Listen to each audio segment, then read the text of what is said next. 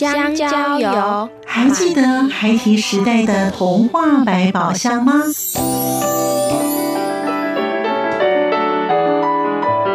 我是桂文雅，世界是一本美丽的书。我是曹俊彦，从小就喜欢画画。我的人生，我是王淑芬。当全世界都在下雨，泥泞不堪，全世界。我是王家珍，持续不断，好好的写。我是林世仁，创作儿童文学，让我找到自己生命中的阳光，可以探寻到生命中充满不可思议的兴奋。现在就跟着徐凡，我们一起施展魔法，回到时光隧道里，一起去挖掘笔尖上孩提的奇幻之旅吧。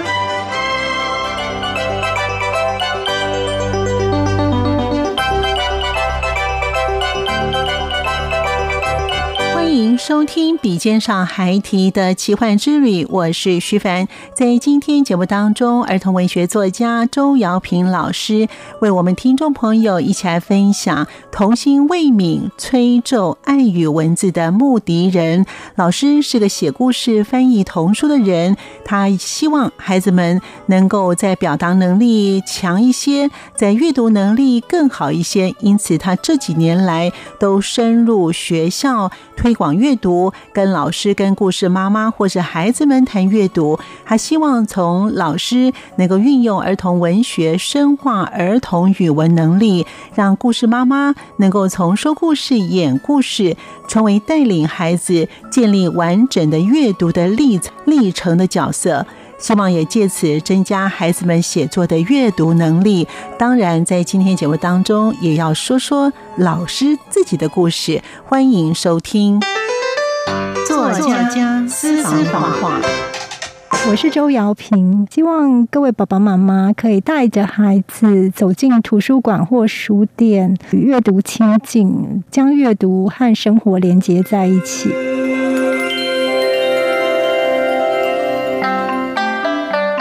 声音印象馆单元，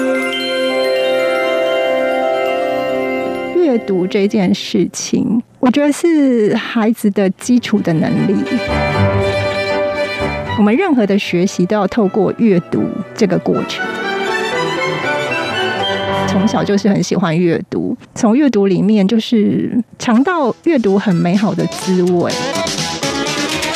欢迎朋友们收听今天的节目。在今天节目当中呢，我们邀访到是儿童文学作家周瑶萍老师呢，跟我们听众朋友一起来分享他的创作之路。为什么呢？他学的是新闻，可是为什么会走向儿童文学这条道路？而且呢，他还有翻译哦，哇，那翻译的书也是好多。金老师的作品非常的多，我这样算一下下来有没有？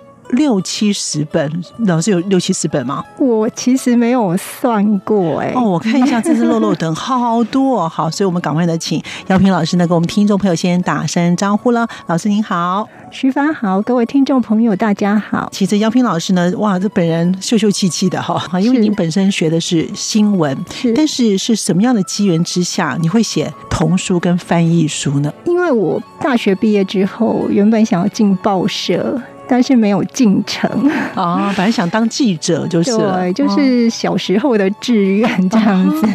但是没有进报社之后，我就很快的就去找到出版社的编辑工作。那刚好出版社的属性是童书出版社，那因为这样又受到。公司里面长辈的鼓励，所以我就开始创作短篇的童话，发表在儿童报纸上面。那因为那样子的发表被童书出版社的总编辑赏识，所以我就有了创作机会。你当时去出版社是在哪一家出版社？你开始做？我不是我去找出版社，是出版社来找我。哦。对，就是因为我的作品是发表在当时的《儿童日报》上头，出版社是小鲁出版社，当时的总编辑沙永玲小姐，她呃正好在编一本童话选的书籍。那他看到我的童话故事，他非常喜欢，所以他是打电话到儿童日报去问说，可不可以联络到我。后来就联络到我，他说他想要选录我的作品。那我就说哦，好啊，那就因为这个机缘就认识他。他就说，哎，我觉得你应该可以写啊。后来就说，哎，那你要不要来写一本儿童小说这样子？所以你马上挑战两万字的儿童小说，八万字，八万字 哦，那是长篇小说了吧？对，就是我的第一本书《日落台北城》。对，嗯、在《日落台北城》写的是有关于历史方面的日治时代。对，哎，这个很难呢哦。那老师，你还记得说你在儿童日报啊，你写那个故事啊？你写的是什么样的故事？为什么会让小鲁的总编对你这么钦才呢？嗯，那一篇童话故事叫做《慌张国公主的婚礼》，这还就是一篇很有趣的童话。其实我这学期到学校去跟小朋友面对面啊，就是基隆的深美国小。他们有小朋友读这本书，然后就写回馈给我，就说哇，看了这本书啊，就是很开心，然后笑个不停。对，后来这一篇文章就是有收录成呃一本童话作品集，叫《妙妙联合国》。您开始在写这些故事的时候，写这篇的文章的时候，你那个时候是怎么样的发想？这样名字取得我觉得非常有趣，难怪小朋友看了都会嘻嘻哈哈大笑。对，那时候的发想啊，就是。觉得每个人都有他的特性嘛，比方说，有的人就是慌慌张张的，有的人可能是慢吞吞的，有人可能是马马虎虎的，所以这就变成一个灵感的来源。后来就想说，我要。创造一个联合国，然后每一个国家就是这个国家的人们，就是会有一种跟别人不一样的地方。比方说，慌张国，他的人民就是都是慌慌张张的；然后马虎国，他的人们都是。马马虎虎、随随便便的，那这就是很有会变得很有戏。可见老师的想象力非常的丰富哎吼，而且还你会还翻译书。我看了一下你的资料呢，大部分都是翻一些日文的书籍，没错。所以你的日文也造诣也相当的好，让我发觉你翻译的日文书籍真的不少哎。跟你写作差不多哎，对，就是也没有刻意想要翻译，就是因为大学毕业以后，因为有兴趣，然后就是开始自己去学日文，然后学了日文之后，也是小鲁的总编辑，他就说啊，那你就来翻译一下好了。那一开始其实我也想说，我应该没办法吧。但是因为总编辑他本他是念台大图管系，但是他也是从事翻译的工作，就是英文的翻译工作。嗯，所以他的想法上，他就会觉得说，并不是一定要科班出身或是底子多深厚才有办法做这件事情。他就觉得说，你只要找对方法，然后就是。练习就可以完成这样的事情，但是他给我很多的机会跟信心吧，可能应该我也蛮认真的，对，就是至少译出来的品质，嗯嗯。应该也算是还不错，对，嗯、所以就是一直会有出版社希望我帮他们翻译。哇，这样一路就开始呢，自己创作，然后再加上你的日文翻译的童书哦，这样看起来呢，哈，老师的作品呢应该是相当的优质，否则的话不会有其他的出版社也是都是这样邀请你啊。那另外呢，其实老师呢致力都推广阅读，这些年下来呢。跟当年相比啊，您个人觉得说有什么样的进展？因为我知道您本身非常重视推广阅读这件事情，为什么呢？因为其实阅读这件事情，我觉得是孩子的基础的能力。我们试着去想想看，其实我们任何的学习都要透过阅读这个过程。所以，如果你有足够的阅读能力，你就是有好的学习的基础。那当然，其实这是一个比较功利的说法啦。阅读其实又可以带给我们非常非常多的视野，然后非常非常多的想象空间，然后非常非常多的感受。这件事情其实，因为我从小就是很喜欢阅读，从阅读里面就是尝到阅读很美好的滋味，然后就是觉得它带给我非常多的东西。这件事情成本又很低，就是你只要买书，然后甚至你到图书馆去借书，嗯。然后你懂得去运用它，其实它真的是可以让你整个非常的开阔。其实阅读啊，我如果没有人去导引他，其实孩子可能只是读完了，他不见得一定。懂得里面的意涵到底是些什么。就是、所以呢，老师这些年来都到各个的小学去推广阅读。对，所以徐凡刚刚说到的那个进展的部分，其实我会觉得阅读推广的进展啊，就是如果有进展的话，应该要归功于在学校里面生根的老师。对，就是其实像我们等于是就是去。锦上添花一下，就是说可能去推波助澜一下。可是就像您说的，其实因为现在社会上面的刺激太多了，所以会发生您刚刚所说的那个状况，就是小朋友看书看得很开心，可是看完之后你问他，他什么都讲不出来。没错，对，所以那个引导就变得很重要。可是那个引导其实是要累积的，并不是我们。一个学期去个几节课，就有办法累积得起来。要靠学校里面很用心的老师们。那至于进展呢？其实我不太敢说进展，因为就是我并不是在某个学校深耕阅读的老师，但是。可以观察到一个现象，就是其实它是随着社会的发展而变化的，就是它其实有 M 型化的趋势，就是你会发现现在的小孩子阅读能力很好的就非常的好，可是很差的就。非常差，就是落差就拉的很大，对。就像老师刚才说的哈，其实呢，与作家有约。其实这些年来呢，许多的学校都会请儿童文学作家到学校呢，只有几个小时，然后或者是一些的座谈会，真的就是要一般的老师呢。其实他们现在国小老师好有推一些阅读的种子教师，其实这点很重要。根本的其实应该是在家庭，就是你如果从他很小的时候在家里面，就是跟跟他一起阅读，其实也很简单，就只是一起阅读，他其实就会变成孩子生活里面的一部分。很多孩子他们不是不爱读哦，其实你只要给他。对的书，他有感兴趣的书，他会读得非常的投入。他的环境里面缺少这样的资源跟机会的时候，他就会以为自己跟阅读是不亲近的。对，但是因为其实家庭的话，我们有时候还蛮难去要求家庭。对，因为就是有的家庭他就是没有那个阅读的习惯。对，所以就是会变成由老师去就负担起。这一块的，我真的觉得最重要教育的应该是家长。其实小孩子弹性是很大的。那其实老师的作品很多，因为我们刚才在节目一开始说过了。那老师的作品呢，还有获得呢金鼎奖的优良图书推广奖，还有呢联合报的读书人最佳童书奖、好书大家读的年度最儿少读物奖哈，还有幼师青少年文学奖、九歌年度童话奖等等这些奖项哦。那是否老师可以谈一下，就是？当您自己本身的在第一部的这个手写的《日落台北城》的这本小说，长达刚才老师说了八万字啊，而且是描述台湾在日据时代的历史的背景，在当时呢，这类的书籍其实真的。不多，尤其是写历史的。所以老师呢，在这本书当中，您本身想传达什么样的观念呢？应该是说，我们都是从历史里面走过来的。其实这是一套系列，就是小鲁出版社那时候就是有儿童历史小说的一套的书系。那其实它涵盖的主题，其实有其他各国的历史。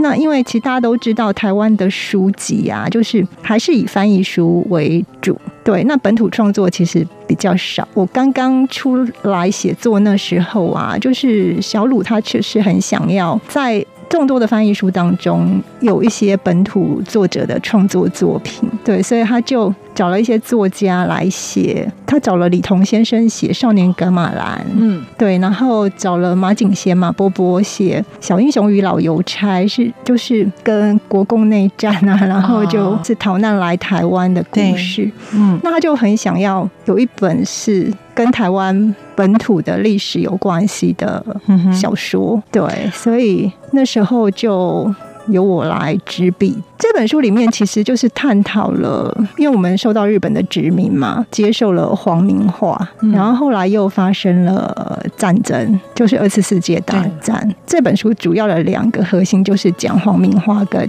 战争，就是让小朋友去思考皇民化究竟是怎么一回事，战争又是怎么一回事。这本书啊，还有就是我的第二本书叫《台湾小兵造飞机》，也同样是讲日治时代的历史的小说。对，这两本书就是。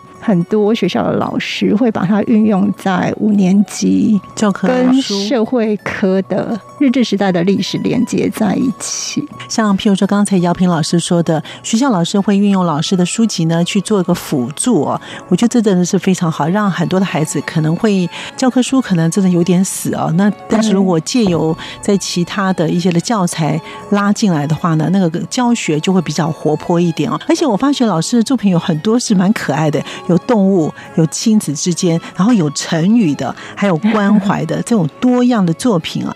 那这些这么多的题材，老师希望呢，在你的作品当中，让孩子们能够从中学习到些什么吗？其实徐凡刚刚讲的那一些。主题其实都是比较是表面上面的主题，那个整个核心就还是在儿童文学。儿童文学其实就是以儿童为读者的文学嘛，所以呈现的其实就是主要是儿童成长过程中他们会面临到的一些处境、一些情境跟一些问题跟一些心情。所以就是不管表面上是怎么样的包装，其实核心其实就都在这部分，但是。表面上的包装其实也可以很有趣，比方说成语的部分啊，就是其实之前呢、我就有带小朋友读我有趣的童话故事，里面融合了成语，就我有好几本这样子的系列的书籍，那就带小朋友看，然后小朋友看完以后就觉得很有趣，马上看完之后啊，我就问他们说：“哎，那个成语啊，里面出现了哪些成语，然后是什么意思？”他们都会记得，而且都。讲得出那个意思，然后就有个小朋友很有趣，他就说：“我妈才刚帮我买了九本背成语的书，他就觉得那九本真的就是很像是砖块一样，就是很沉重的压力。然后他，但是他又觉得说，透过有趣的童话，然后。”成语融合在有趣的情节里面，它很容易就记住了。而且成语这件事情其实是很厉害的一件事情啊，四个就可以包含很多意思。比方说，我会跟一二年级的小朋友讲故事，然后讲到一个成语，然后就是叫“魂萦梦牵”嘛。哦哦，那他们就不知道是什么意思。然后我就解释给他们听，我就说，就是非常非常的想念，然后想念到连做梦的时候啊都会梦到，然后他们就会很惊讶的说。啊，那要讲这么多，可是那个成语四个字就可以把它完全诠释出来，那他们就会感受到那个成语真的是还蛮厉害的。所以其实这种就是两者结合在一起，我希望做到的是又可以表达孩子的生活跟心情，然后又可以让他们体会到成语之美。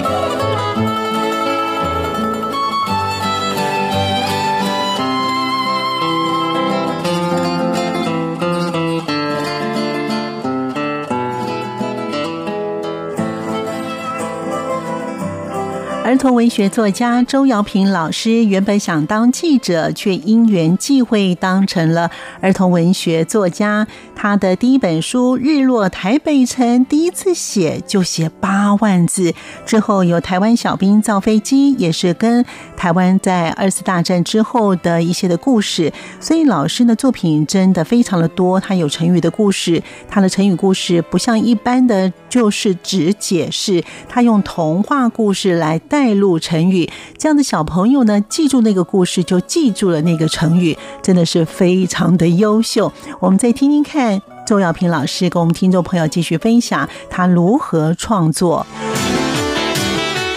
什么样的因素让我可以累积这些灵感？那归根结底，好像只有个原因，就是我小时候读了很多书，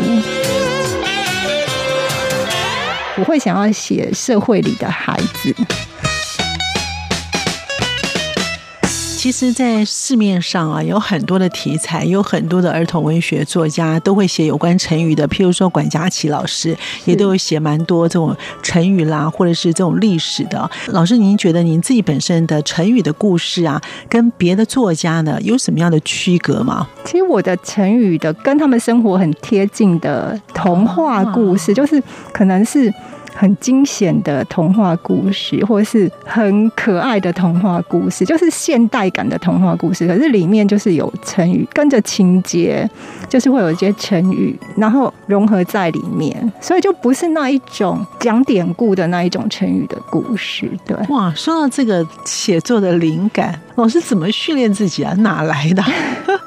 我觉得就是阅读啊，就是我们刚刚一开头讲的阅读的重要性。其实我也不觉得我很有创意耶，就是真的是我开始创作儿童文学以后才发现，嗯，为什么我可以写出这些东西，还蛮神奇的。然后我就回想，到底是什么样的因素让我可以累积这些灵感？那归根结底，好像只有个原因，就是我小时候读了很多书。光读书，那老师在生活当中有没有譬如说很仔细去观察某些事情，然后老师这些灵感来的时候，你会马上写东西把它记下来呢？还是有特殊其他的方式吗？会，当然就是您刚刚说的那个小时候的阅读，其实是打底嘛。对对，其实就是让你脑中里面的那个空间是扩大的。嗯。可是你当真要写的时候，当然你就要从生活当中去。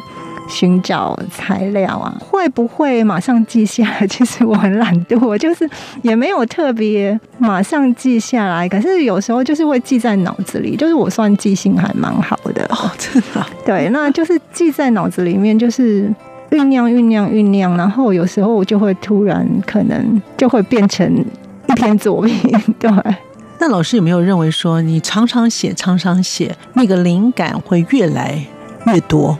没错，会啊、哦，会。其实，其实我才刚刚去龙山国中跟他们国二升国三的小朋友讲写作，然后我就跟他们说，我觉得阅读跟写作两件事情应该是扣合在一起的。然后我就跟他们说，当你不把写作当做老师派给你的作业或是考试必要的一个项目的时候，而是你把它当做一个记录的工具，那这个写作其实就会帮助你去。更用心的去观察跟感受你周边一切的事物，而且会让你去整理跟思考。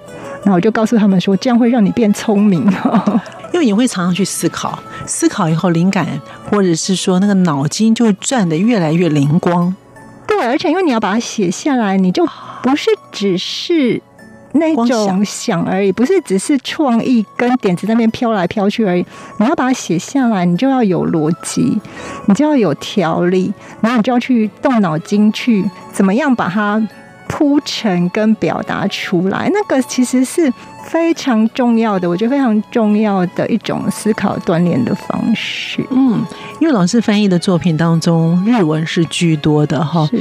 那因为老师刚才有讲到说呢，就是你后来自己对日文有兴趣，你为什么会特别对日文有兴趣？是您有没有看到哪个日文书，还是特别对某个电影或者电视剧？嗯，哪些突然会觉得想学日文，而且就后来从事日文翻译也不少的著作。应该是因为我的家人，就是我的哥哥是去日本留学，对，所以就可能因为这样，你就觉得说好像跟日本比较近一点的关系吧。然后那时候大学毕业以后。刚开始工作啊，就工作之后下了班就觉得还蛮多时间的，然后就想说，来学一点什么东西好了。那就想说，好啊，那就来学日文，也没有特别的目的性，就是就只是这样学而已。后来就是因为写了《日落台北城》，再接下来写《台湾小兵造飞机》，那特别是《台湾小兵造飞机》是写日治时代发生在日本的台湾少年的故事。那其实这是一一段遗失的历史啦，就是因为那时候二次世界大战的时候啊，有八千名台湾的小朋友被征召到日本去造飞机。对，因为那时候战争吃紧嘛，嗯，那日本的青壮人力都被征召到战场上，所以后面的制造武器跟飞机的工厂就是很缺人，所以他们就从台湾。叫做征召，那其实是有一点点骗局啊，把他们骗过去。嗯嗯，对。那为了写这本书，其实学的日文就派上用场了，因为就要看到跟日文有关的资料，所以有时候很多事情都是。你做了这件事情之后，后面的那个对，就后续就发生很多的一些的连结都出来了哈。那老师呢？因为您自己本身呢，大学毕业之后呢，本来想当记者，后来呢却当了作家，然后也在杂志或是出版社工作过。那多久之后啊，你自己开始就完全是变成一个写作人？您本身有阶段性嘛？譬如说第一阶、第二阶、第三阶？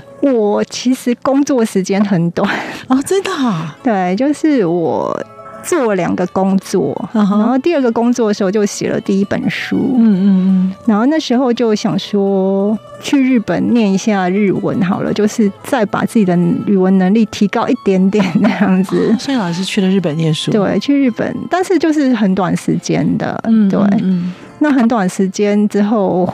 回来就是有朋友自己开了出版社，就是找我去帮忙。对，那也到不到一年的时间，后来就我觉得他的方向跟我的喜欢的方向不太一样，后来我就离开。然后之后其实就就在家自由创作，对，哇！所以我非常年轻的时候就。就开始当没错自由创作了，没错。目前因为你本身呢在儿童文学界已经是有一些知名度了，那之后老师有没有规划，就是可能会再写一些不同的你之前没有写过的呢？应该说，就是前几年啊，其实我就是一个蛮关注环境议题的人。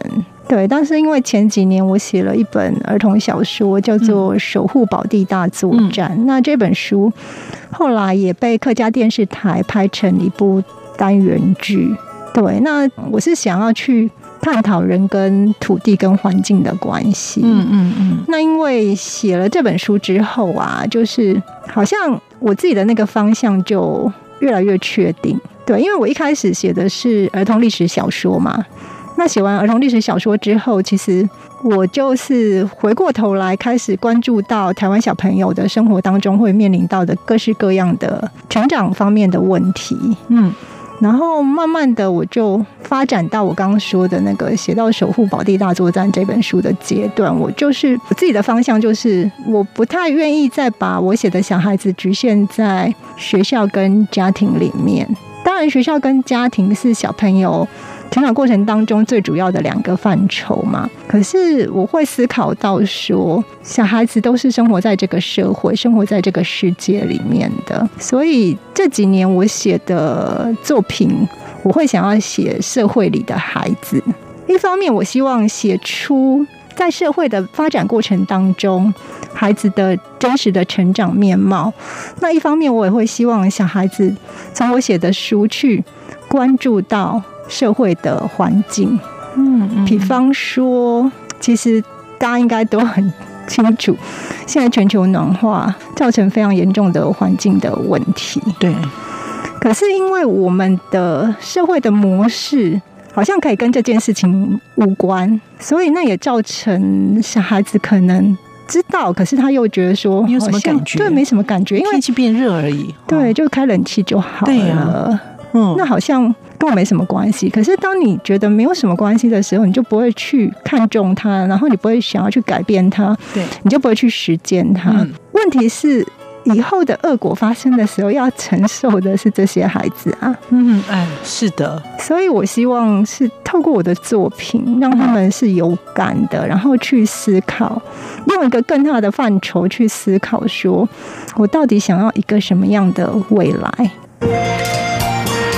是阳光，翅膀打开了世界之窗；是阳光，翅膀环绕着地球飞翔。在今天节目当中，我们听了儿童文学作家周瑶平老师他的成长历程以及他的创作理念。因为老师的内容讲得非常的丰富，我决定把它拆成上下两集。在下个礼拜，我们继续聆听姚平老师给我们听众朋友继续的分享。感谢您的收听，我们下次见。